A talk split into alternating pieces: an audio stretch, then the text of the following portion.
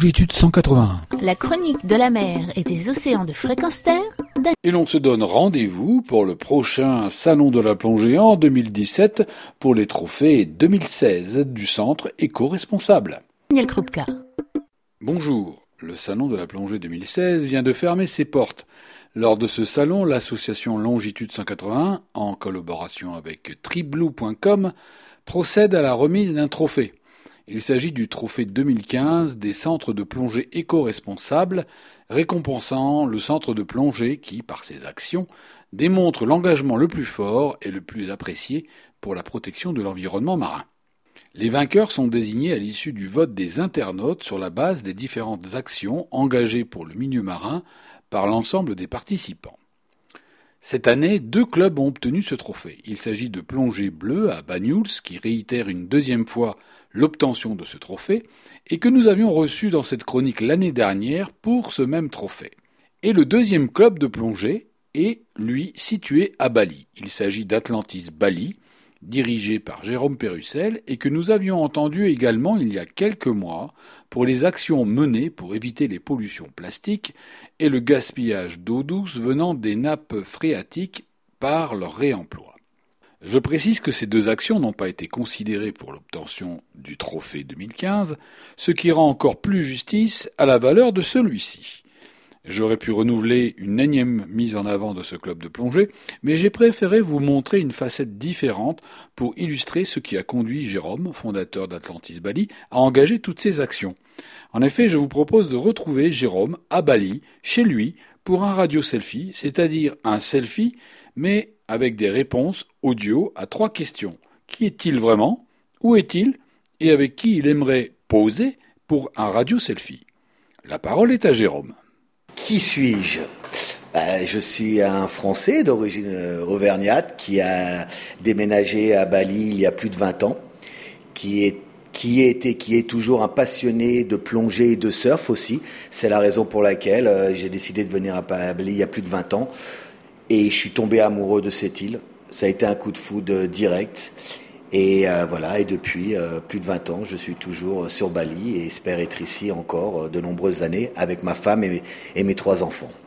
Le coup de foudre de Bali, oui, le coup de foudre a été bah, d'abord par rapport aux, dire, aux locaux. Il hein. faut savoir que quand on voyage, Bali, c'est hindou, hindouiste, bouddhiste, animiste donc compassion, tolérance, amour. Donc quand vous voyagez dans un pays que les gens vous sourient, ils sont agréables, ils sont là à vous renseigner, toujours un sourire, pour moi, c'est quelque chose d'extraordinaire. J'avais perdu, en fin de compte, cette beauté des, gens de, depuis nombreuses années. Je, retrouvais, je n'ai trouvé aucune île, et pourtant j'ai voyagé en Asie, même la Thaïlande, les Philippines. À Bali, il y a vraiment ce, sourire, cette tolérance qu'on ressent dans les gens qui sont quand ils vous regardent et qui vous donnent envie voilà, de rester. Moi, moi, quand je voyage ou que je suis en vacances, j'aime dans un pays où je me sens bien accueilli, où je sens qu'on a envie de moi. Et à Bali, bah, j'ai eu cette sensation, elle est toujours la même, avec ce sourire. Et pour moi, ça, le sourire, c'est une des choses les plus, les plus importantes. La deuxième question, je le rappelle, est Jérôme, où es-tu sur le radio selfie? Où suis-je? Je suis sur l'île des dieux. Est-ce que c'est pas un nom magnifique ça? Qui est l'île de Bali, voilà, qui est une île euh, pour moi extraordinaire. C'est une île où il y a tout, que ce soit les, les activités terrestres, ascension, euh, euh, trekking, balade dans les rizières, la culture, les temples, les danses, les artisanats de sculpteurs de bois, l'artisanat d'argent. vous avez tout ça. Vous avez aussi toutes les activités qui sont aquatiques bien sûr la plongée, le surf, euh, le ski nautique, le windsurf, le kitesurf, le, le, le. Voilà, vous avez tout. En fin de compte, la seule chose qu'on n'a pas à Bali, c'est quoi? C'est la neige. Mais est-ce qu'on en a besoin? Est-ce qu'on en veut vraiment? C'est pas ce qu'on recherche à Bali. Donc voilà, cette île pour moi est très complète. Ce qui fait que quand les gens voyagent à Bali, quand vous êtes en famille ou avec des amis, tout le monde trouvera quelque chose à faire. Ce n'est pas seulement une destination à une activité tout le monde arrive à trouver quelque chose à faire. Donc toute la famille est contente. Vous partez en vacances à Bali, il y en a qui vont plonger, il y en a qui vont faire du trekking, il y en a d'autres qui vont faire un massage, il y en a d'autres qui vont aller voir des danses des temples et des cérémonies. La troisième question de ce radio selfie est avec qui Jérôme aimerait-il poser pour ce radio selfie?